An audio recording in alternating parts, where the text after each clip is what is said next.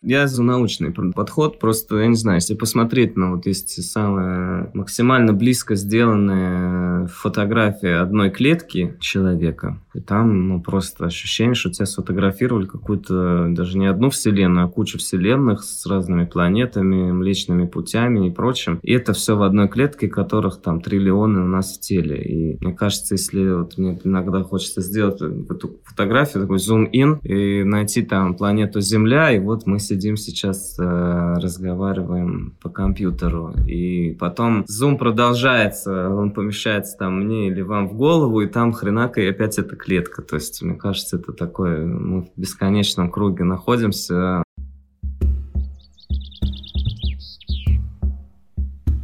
Привет, я Катя Золотых. А я Женя Щелчкова. И это подкаст «Шкала Бафорта», где мы исследуем, что становится ветром перемен в жизни разных людей. В какой момент мы решаемся сделать шаг и изменить свою жизнь?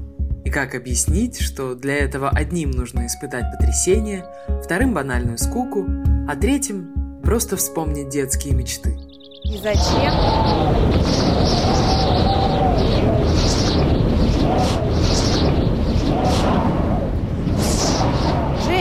Что там за шум? Катя, так это ветер перемен. Открывай окно.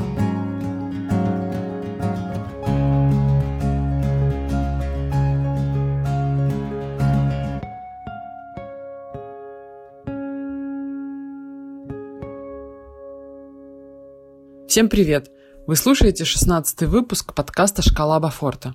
Это подкаст о переменах, как вы знаете, классных людях, у которых эти перемены происходят и которые помогают переменам случиться. К нам в гости приходят суперинтересные личности, рассказывают о своих проектах, успехах или неудачах, а мы подробно расспрашиваем, к чему их это привело. Истории разные, но их объединяет понимание, что в жизни возможно поменять очень многое. И жизнь, она совершенно многогранна и очень-очень интересна. И сегодня у нас в гостях Иван Митин, Создатель многих классных проектов.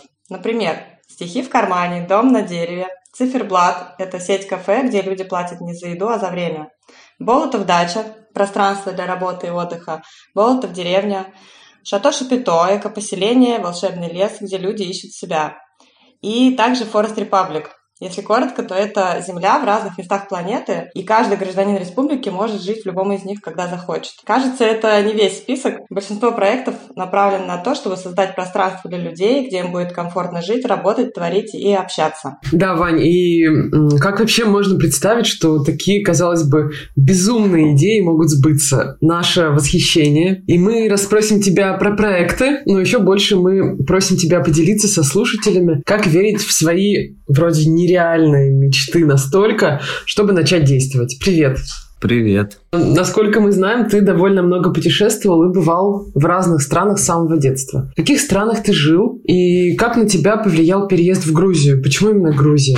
Ну, я родился в Советском Союзе и в целом идея, что путешествовать будет можно, она была призрачной. Хотя мои дедушки оба из-за того, что ученые, периодически куда-то выезжали даже в западные страны но все равно мир такой был, что нельзя. А потом Советский Союз развалился, и мои вот, еврейские бабушка с дедушкой эмигрировали в Германию, когда мне было 9 лет, и с тех пор я каждый год как минимум раз в год туда ездил, и всегда, когда приезжал, они еще меня куда-нибудь возили, или мама меня возила в соседнюю какую-нибудь страну. Вот, поэтому я довольно рано, ну, как не рано, но относительно ровесников, э, я как бы в одном проценте счастливчиков, которые это все могли иметь такую возможность. Вот, поэтому... Как ты думаешь, это как-то повлияло на тебя?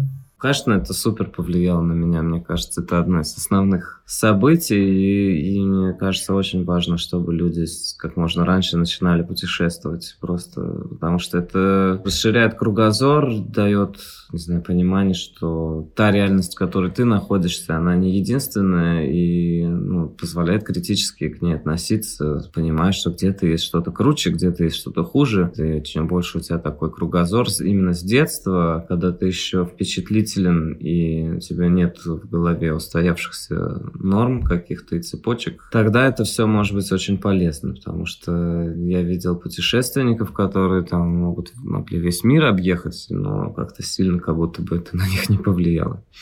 Вот, как будто это уже такой иногда как побег от травм, такое собирательство. Поэтому именно, да, путешествие, возможность какой-то интеграции. Ну и да, и меня еще вот, э, видимо, за счет того, что опыт адаптации был в 9 лет, все-таки так или иначе там я наблюдал, как моя бабушка с дедушкой это делают, и сам проводил там по месяцу, по два. И я приехал как бы ну, из другой планеты. Сейчас, наверное, не такая сильная разница, если там человек из Москвы едет в Берлин. Тогда, там, не знаю, открывающиеся двери, автоматы с конфетами на улице и прочее, это было просто как, я не знаю, как будто я оказался там детской пластинки про, про фантастику, потому что тот антураж, который там в 93-м году был вокруг меня в России, он совершенно был другой. В мире Алисы Селезневой Кир Булычев писал же в книге вот такие вот моменты как раз-таки, чего не было тогда в России, это казалось фантастично. Да, что-то такое припоминаю. Я читал, но тогда плохо помню.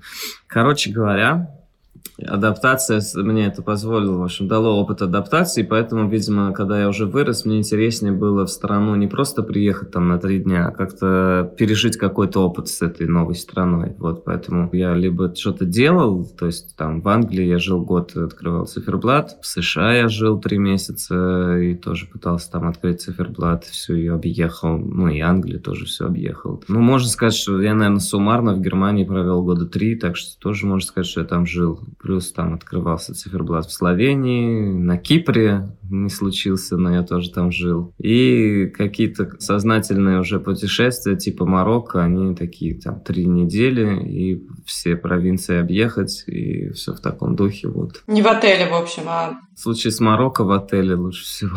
Ну, я не была просто в Марокко, но плюс-минус и да, там, наверное. Марокко – это тот случай, когда, оказавшись в Макдональдсе, я хотел упасть на пол и его целовать, потому что это было место, где хоть что-то понятно. И то же самое, вот унылые какие-то Holiday Inn или что-то, как они там называются, я уж не помню, оказалось просто оплотом цивилизации, и я был, просто мечтал там ночевать, а не в этих неуместных жителей, короче говоря. Бывает такое. Почему именно Грузия? Помимо Грузии, ой, помимо всех этих стран, я еще в Израиле прожил полгода, где я получил гражданство. Вот. А из Израиля уже в Грузии оказался. Ну, Грузия изначально планировалась для проекта, вот, потому что у меня как-то по нарастающей масштаб растет проектов. И в какой-то момент э, в России я понял, что, во-первых, хочется делать что-то для всего мира. Ну, собственно, это мне было понятно еще с циферблатом. И меня развратил опыт э, циферблата в Лондоне, который прогремел там на весь мир, э, на все СМИ и тра-ля-ля. Вот. Потом Потом я открыл вот эту загородную историю, большой проект, Болотов дачи, Болотов деревня. Ну, и я понял, что это то, что мне нравится делать, развивать территории, как-то получается более целостный продукт создавать, чем там э, организовывать, не знаю, комнату или здание в центре города. Ну, и меня, видимо, влечет к природе и все такое, поэтому я понял, что хочу в эту сторону двигаться. Тогда я подумал, что, во-первых, хочется на природе, во-вторых, хочется делать для всего мира, а не только для России а в России сложно делать что-то для всего мира, потому что весь мир туда особо не едет и, по-моему, будет ехать все меньше и меньше. Я подумал, где бы, собственно, что-то такое сделать на Земле классное, вот. И подумал, что... Ну, Грузию вспомнил. Мне она нравилась. Я здесь путешествовал. И у нее есть два хороших параметра, помимо всех прочих. Это то, что, во-первых, сюда из России куча народу ехала на момент, когда я это все придумывал. Во-вторых, куча иностранцев начала со всего мира сюда приезжать. Из Европы, Америки и так далее. Поэтому для меня это была возможность свою аудиторию не терять, а новую приобрести и уже там дальше двигаться куда-то еще в какие-то другие страны при желании.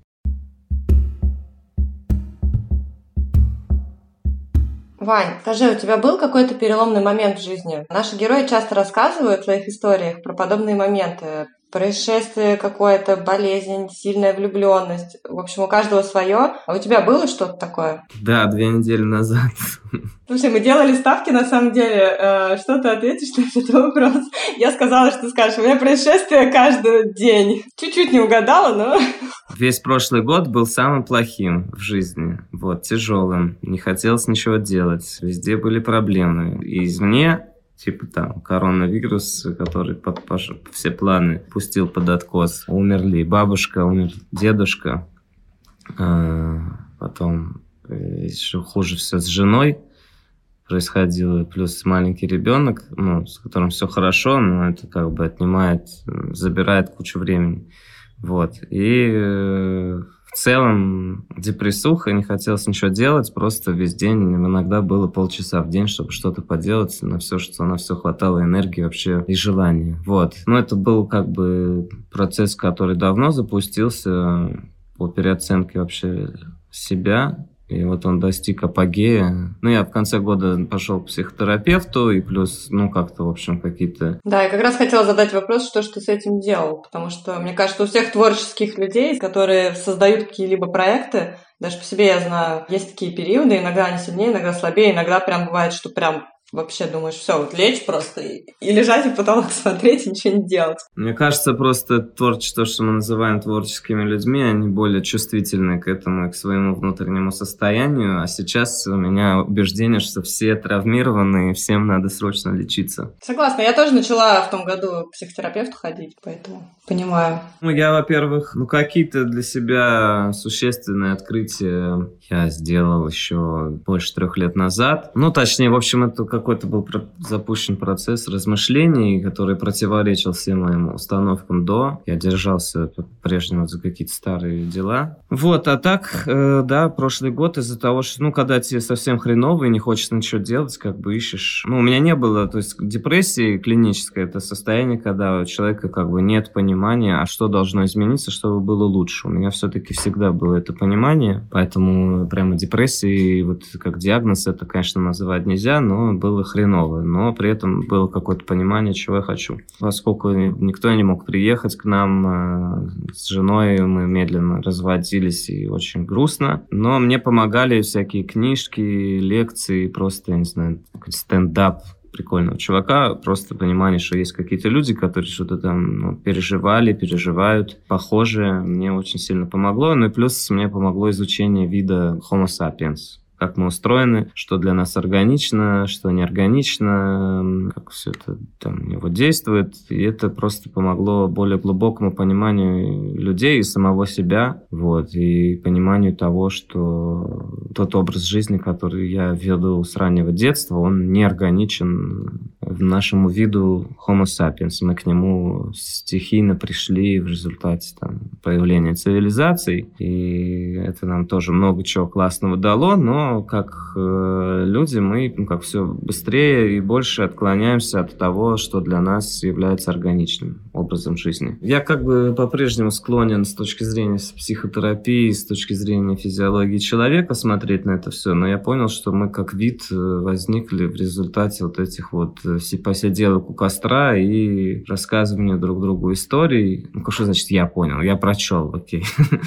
у Харари. Не буду, то есть эту мысль себе я не буду причислять. Просто, ну, у него есть мысль, что, в принципе, Homo sapiens от неандертальца отличается тем, что мы шизофреники. То есть э, нас начало глючить, и это дало возможность э, придумывать несуществующие концепции, которые, собственно, нас и объединяют. Там, миллионы людей по всему миру могут э, фоловить одну идею, которую в реальности нельзя взять в руки и потрогать. Это предполагается, что неандертальцам это было недоступно, поэтому мы их как бы и уничтожили и захватили этот мир за счет таких связок. А почему Homo sapiens это стало доступно? Ну вот, видимо, что-то щелкнуло в каком-то мозгу, и начались глюки, когда ты, сидя у костра, смотришь вдаль, э, боишься чего-то, шорохов, и начинаешь представлять, что это дух камней, дух чего-то, и он сейчас тебя съест, а надо ему кинуть картошку там, а потом младенца или еще что-то. И потом просто эта идея развивалась, э, обрастала какими-то... Да, и вот весь шаманизм, там, спиритизм, он нам тоже необходим, потому что как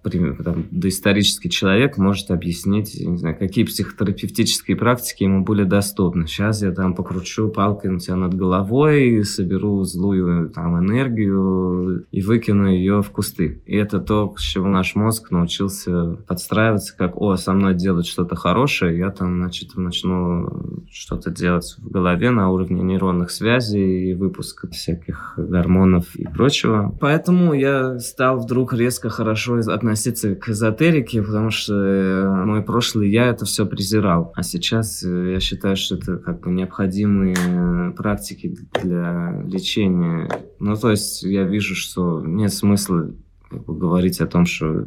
Нет смысла отрицать то, что нужно, получается, так? Скажем так, я считаю, что доказанный у этого может быть психотерапевтический эффект на уровне снижения выплеска гормона стресса, все эти дела, там сейчас я рукой повожу, энергетическое поле почистию, сущность в виде гномика. Проблем нет, деньги есть, все классно. Я не верю, что этот человек сейчас это делает, но я верю, что человек, которому это делают, ему становится лучше, потому что мы так живем.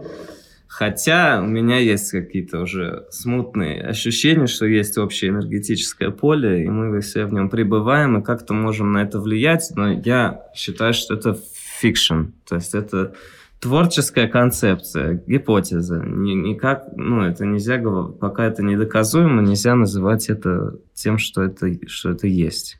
Вот. Но мне кажется, что это может быть в какой-то момент доказуемо. Согласна. Но раньше же вообще любые изобретения считались чем-то невозможным и говорили, что это бред. На самом деле такого не бывает и быть не может, но тем не менее оно со временем становилось доказуемым. Люди это принимали. Почему и эта гипотеза также может, в принципе, развиваться. Я за научный подход, просто, я не знаю, если посмотреть на вот есть самая максимально близко сделанная фотография одной клетки человека, и там, ну, просто ощущение, что тебя сфотографировали какую-то, даже не одну вселенную, а кучу вселенных с разными планетами, млечными путями и прочим. И это все в одной клетке, которых там триллионы у нас в теле. И мне кажется, если вот мне иногда хочется сделать эту фотографию, такой зум-ин, и найти там планету Земля, и вот мы сидим сейчас, э, разговариваем по компьютеру, и потом зум продолжается, он помещается там мне или вам в голову, и там хренака, и опять эта клетка. То есть, мне кажется, это такое, мы в бесконечном круге находимся, мы, может быть, там, не знаю, часть чьей-нибудь кишки, например. Мне кажется, это идея для сценария, для фильма. Мне кажется, это идея для психоделического мультика, когда по кругу вот так вот зум in, zoom out из человека в человека. А он сидит и говорит, сейчас я его почистию.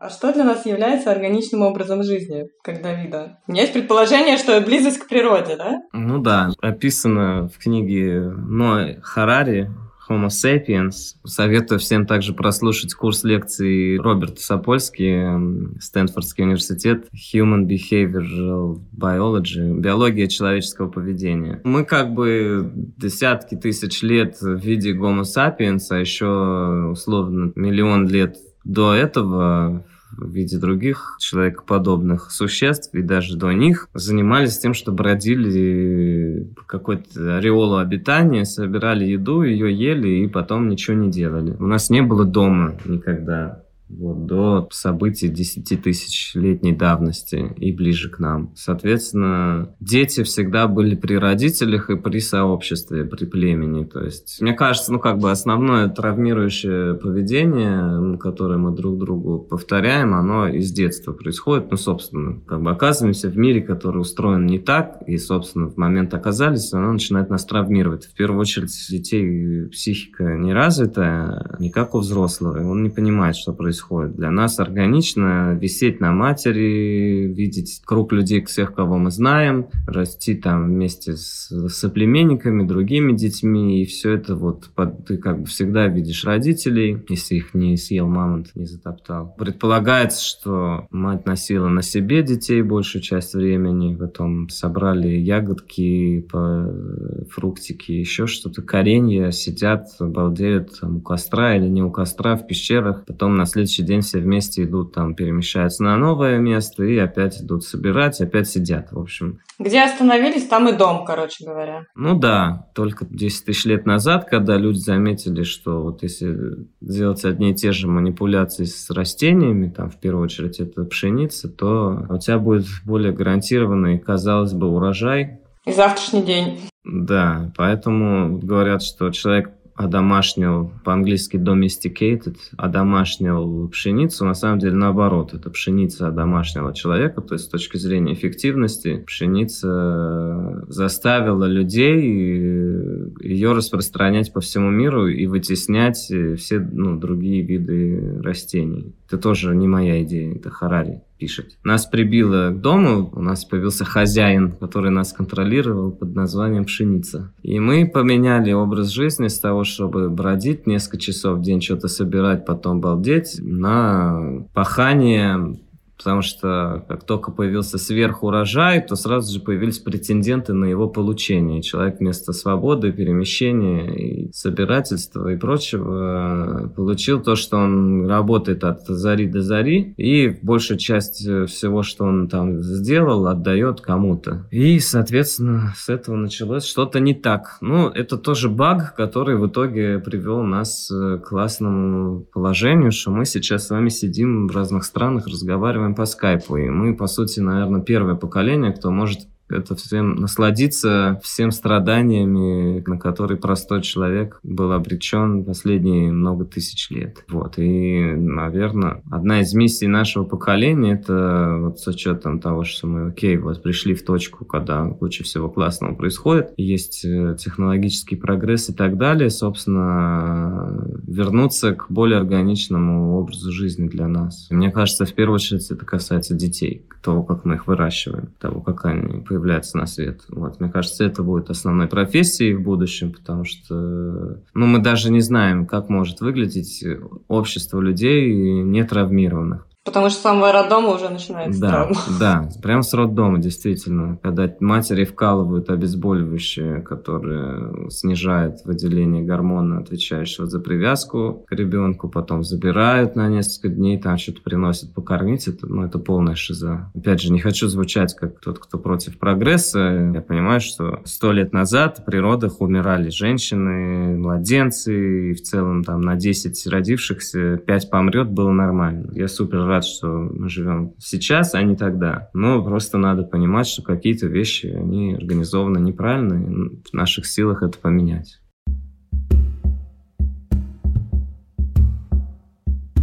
Вань, вот скажи, как верить в свои, казалось бы, безумные мечты настолько, чтобы начать действовать. Опять же, я говорил, что масштаб у меня нарастал. Видимо, какая-то предприимчивость всегда была. И сколько себя помню, что-то придумывал, но в детстве больше как в творчестве это выражалось. Там что-то писать, рассказы. Свой язык я начал писать в пятом классе на основе греческого языка, древнегреческого. Во втором классе я писал свою мифологию со справочником созданий, пока училка не порвала мое сочинение, не кинула мне в лицо, потому что она сука, травмированная коммунистическая мразь. Просто русский язык, э, сочинение было просто, чтобы мы писали без ошибок. У меня уже была звезда, что я крутой писатель, потому что я на уроках литературы читал там свои рассказы, мифологии и прочее. Я, видимо, там что-то оригинальничал слишком. Я не знаю, что он там увидел, что может восьмилетний ребенок такого написать, что взрослая тетка порвет и кинет ему на пол швырнет. Ну, у нее, видать, что травма, может, какая-то была своя. В общем, она эту травму передала дальше. С тех пор я в той школе ничего не писал. Потом э, в 13 лет э, сайты я начал делать. И даже пытался свою студию сделать по созданию сайтов. Это в то время, когда это было совершенно непопулярное занятие. Это был 90 вообще 7-8 года. Офигеть. У меня только комп появился. Когда открылись одна, появился ВКонтакте, я подумал, ну пипец, это вообще уже кому это нужно, это все сто лет назад было и так далее. Но мне не повезло, видимо, с окружением, потому что я думаю, что если бы я с этими качествами жил, например, в США, и просто мне не хватило критической массы, может быть, двух еще друзей, которые бы этим увлекались, хватило бы, чтобы преодолеть обстоятельства. Но у меня был только один такой друг, Паша, с которым мы что-то ковырялись. Так вообще никто вокруг не понимал, ни у кого не было компов, тем более интернета, вот, и поэтому не случилось. Ну, там, да, я в 16 лет в итоге оказался в студии Лебедева работать ненадолго, но потом на этом все закончилась эта линия, потом было там всякое творчество. Желание интерактива с миром было всегда И оно, я не знаю, что это за качество, как оно возникает. Ну, наверное, несмотря на все детские травмы, несмотря на там какие-то претензии, которые у меня сейчас могут быть к родителям, я бы, наверное, хотел им в доверительной обстановке это сказать, прежде чем публично об этом говорить. Все-таки мне многое дала семья, и во многом благодаря бабушкам и дедушкам все какие-то, в общем, были активные. Они бабушки, дедушки, родители творческие, необычные, все в таком духе. В общем, была некая степень уверенности в себе, которая позволяла это все делать. Мне кажется, если человек как бы окружает любовью и заботой, в нем любопытство, предприимчивость и прочее, они как бы неизбежно возникнут. Ваня, вот я тебя слушала, и мне такая идея пришла в голову, что то, что ты рассказываешь, твои проекты — это и есть ты. И в тот момент жизни, когда они создаются, они определенного вида, определенного формата закрывают определенную твою потребность, потому что это и есть ты. И как только ты меняешь меняешься, меняются проекты, немножечко сдвигается концепция. Ты отделяешь себя от своих проектов или нет? Или ты видишь себя и их как одно целое? Наверное, тот проект, который у меня в фокусе внимания, при условии, что я его делаю, исходя из личных потребностей, да, я, наверное, не отделяю. Ну, то есть я делал какие-то вполне успешные вещи. Например, мы открыли в Тобольске ресторан. Мой партнер, у него есть ресторан Марк и Лев, и он меня попросил ему помочь с открытием, там, концепцией, дизайном и так далее. Я был, типа, худруком этого всего. И открылся, в принципе, клевый ресторан. Я просто особо про это нигде не рассказываю, не пишу. Ну, то есть один раз там что-то написал. Ну, как бы это не выражение моего внутреннего мира. Это просто скорее некое профессионализм и тонкий вкус. И тот пример, когда я себя там, не сильно идентифицирую с этим проектом, несмотря на то, что он вышел, в общем, классный, достойный того, чтобы не стесняться его и, в общем, наоборот, себе плюсики в карму поставить. А если говорить про, да, дела, которые вот прямо я сейчас делаю, они, да, наверное, выражение меня. Но я умею их отпускать, поэтому, мне кажется, они живут долго. В принципе, в России, чтобы место жило 10 лет, это большое достижение. Циферблаты столько живут уже. Болтов Дача живет несколько лет. Болтов Дача формат, который может условно там и сто лет просуществовать. Поэтому там три года и четыре это младенчество все еще. А ну вот циферблат это уже такая глубокая старость. Такой формат, который позволяет личности туда вписаться и как бы себя проявлять, если есть что проявлять. Собственно, мне кажется, и выживают циферблаты, и способны существовать, и развиваться, или хотя бы покрывать свои расходы. Те циферблаты, в которых основатели являются какой-то личностью, достаточной для того, чтобы проявлять себя через пространство и быть интересным.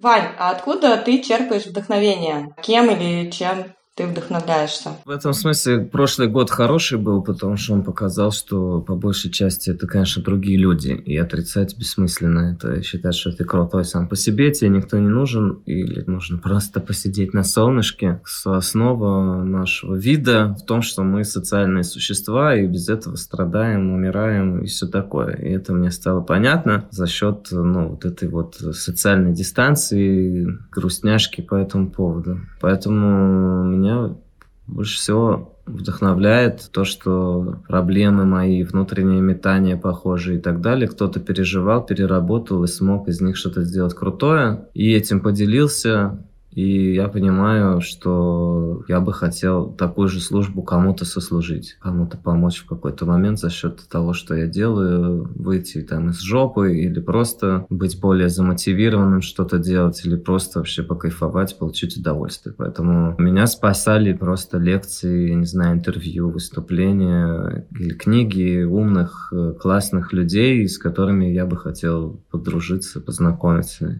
Например, можешь какие-то книги порекомендовать? Рекомендовать? Как я уже говорил, вот этот Ной Харари, Homo sapiens, History of Humankind. Потом вот из того, что в конце года мне прилетело и больше всего как-то помогало, это вот такой есть доктор Габор Мате, Ему сейчас за 70, тоже еврей из Будапешта, но в Канаде с 12 лет. Вот он изучает addictions, зависимости, детские травмы, влияние стресса на физиологию. Просто классный чувак, очень советую. Я не читал книги, я люблю на бумаге книги читать, а я их не могу здесь купить, хотя у меня скачано. Ну, в общем, у него есть классное интервью с Тимом Феррисом, у него есть классные выступления «When the body says no», когда тело говорит «нет», влияние стресса. И, ну, это я уже говорил. Да, вот, очень крутой чувак, харизматичный, классный человек. Я прям очень хочу, чтобы он до нас доехал в Шато Шапито. Даже ему уже написал письмо, но не отправил. Почему? Ну, я хочу еще подрасти немножко. Не получил я какой-то пинок от вселенной, чтобы его отправить. Я думаю, что я просто через кого-то на него выйду в какой-то момент. Ну вот, неожиданно в конце года мне еще полезно наткнуться на такого тоже дяденьку в годах. Его зовут Экхард Толли. Да, я слышала про такого. Про spiritual awakening, nowness и так далее. И про прощание со своим эго. Это то, что мне помогло понять лучше себя. То, что эго — это то, что наш мозг придумал о нас, о самих себе, кто я такой. Вот, а не то, кто я такой есть на самом деле, что то, кто я есть, это вне мыслительного процесса находится. Это вот когда ты, чем больше ты присутствуешь вне мыслей и вне размышлений или в присутствии в образе, который ты себе придумал, тем лучше ты понимаешь себя, и тем больше ты можешь кайфовать от жизни. Потому что все наши вот это, ну, эго, оно требует к себе определенного отношения других людей, потому что ты решил, что ты вот такой, следовательно, с тобой нельзя так, сяк и так далее. Если это все отключить, ты никогда не будешь удовлетворен, потому что любая нами придуманная концепция о том, кто мы есть, она никогда не может до конца соответствовать действительности. Вот. И только в моменте, когда ты сам собой являешься, тогда ты можешь кайфовать от жизни. Вот. И это то, что мне там тоже сильно штырило.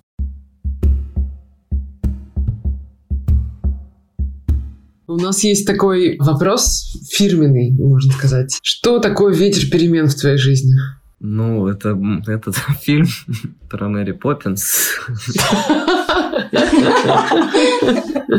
Если опираться на версию с Мэри Поппинс, то Получается, человек всегда знает, когда подует ветер перемен. Но если рассматривать Мэри Поппинс, никто не знал, кроме нее. Я не знаю. Я недавно ее включил. Я сейчас, как отец, включаю Оливеру что-то, что я тоже помню с детства. И, конечно, у меня переоценка тоже. Мне персонаж Мэри Поппинс не нравится. Самовлюбленная какая-то дамочка. Я даже не смог это смотреть. Там, кстати, есть пасхалка в фильме. Я про все забыл, что за пасхалка. Ну, короче, вот этот герой, который поет э, песню «Полгода плохая погода», он сидит на фоне постера фильма это постеры они привезли откуда-то из Европы, и это такая чуть ли не порнуха или не разврат какой-то. В общем, то, что максимально вообще не коррелирует э, с советским кинематографом. Да, не просто детским, а вообще советским кино. Это, в общем, артхаусное, развращенное из Европы кино. Мне кажется, это такое своего рода хулиганство советского кинематографа. Погуглите, это прям супер история. Вот, я прям зауважал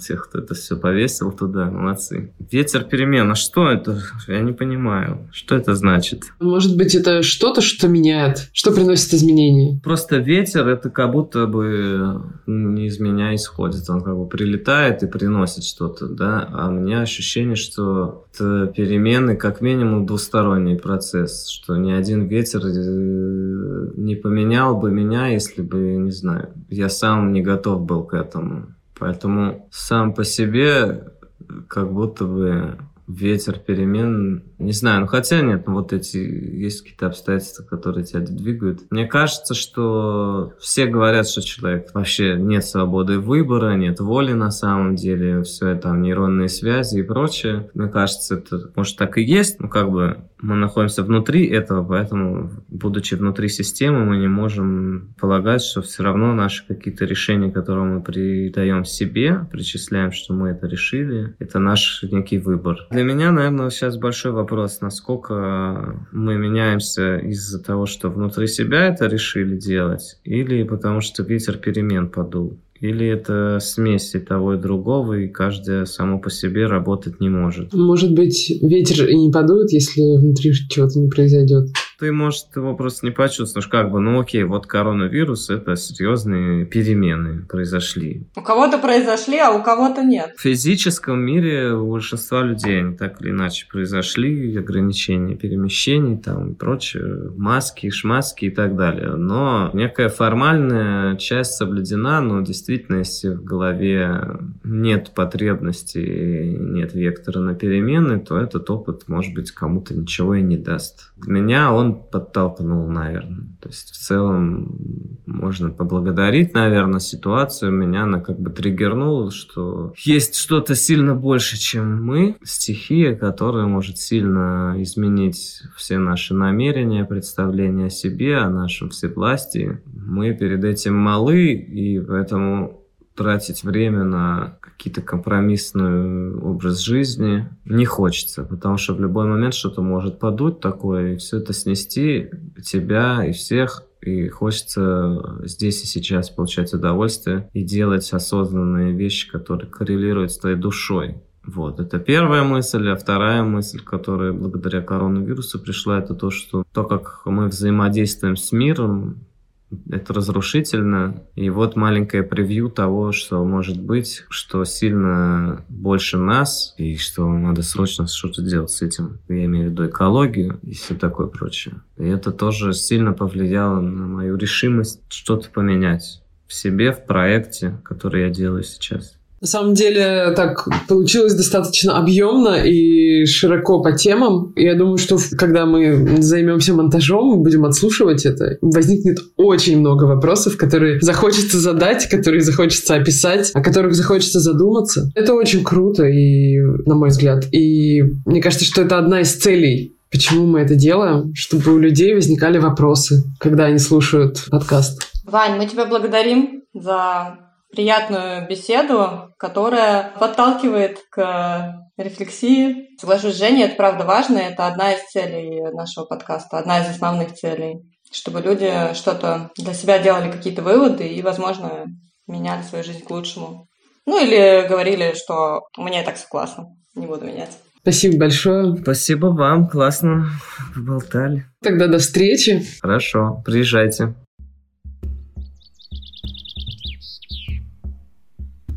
Кстати говоря, про рефлексию и обсуждение. Со вчерашнего дня я там у нас в телеграм-канале подключила возможность комментирования некоторых постов. Mm, так что э, слушайте нас на всех подкаст-платформах, пишите нам э, свои мысли, делитесь инсайтами. Мы все читаем, будем очень рады обратной связи. Всем всего классного. Пока-пока. Пока.